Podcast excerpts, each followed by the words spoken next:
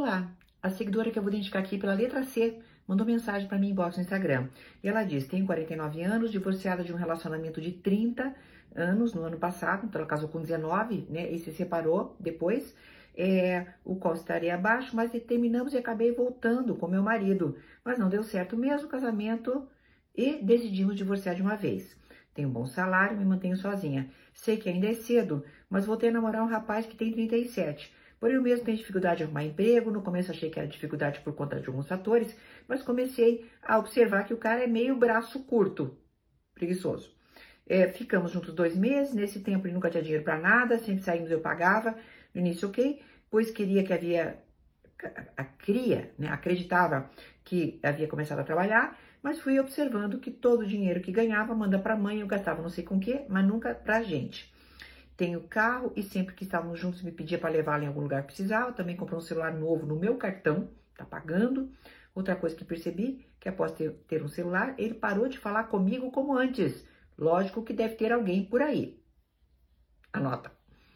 A dia desse pedi para ver o celular dele, negou, mas depois mostrou com ressalvas, mas não fiquei contente. Cansei, falei um monte, inclusive disse a ele que não preciso de migalhas, que nunca fui prioridade para ele, estava cansada dessas atitudes de me usar. Parece que estava comigo por interesse. Terminei. Fiz o certo? Olha, querida, a minha preocupação não é nada do que você escreveu. É a perguntinha.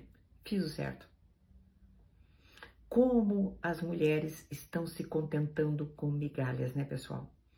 Vamos combinar, querida. Veja, casamento de 30 anos. Então, desde os 18 por aí, né, você tá com essa pessoa. 30 anos, com todos os percalços, dificuldades que vocês tiveram, decidiram separar. Depois meio que decidiram voltar. Já dá uma demonstração de que tinha uma dependência emocional instalada aí. Aí vocês terminam.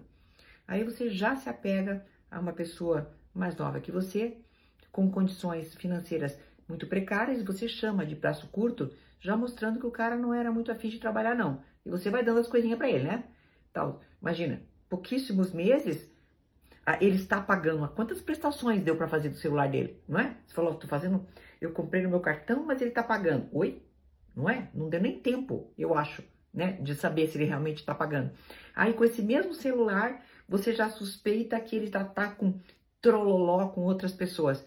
Querida, enquanto nós ficarmos a mercê do que um macho faz conosco, todas nós, mulheres, seremos eternas sofredoras.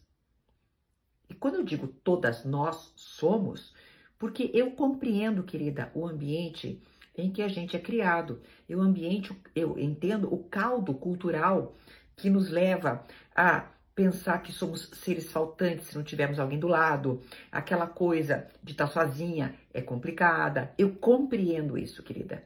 Mas hoje, em 2023, com tanta informação que a gente tem, nós sabemos que nós não somos mais dependentes de ter alguém do nosso lado.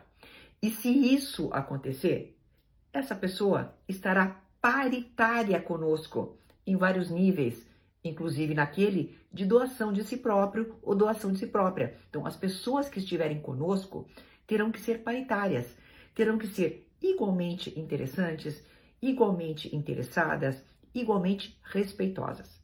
Meu amor, não passe mais pano para macho. Você teve 30 anos para fazer isso e já viu que não vale a pena. Até uma próxima!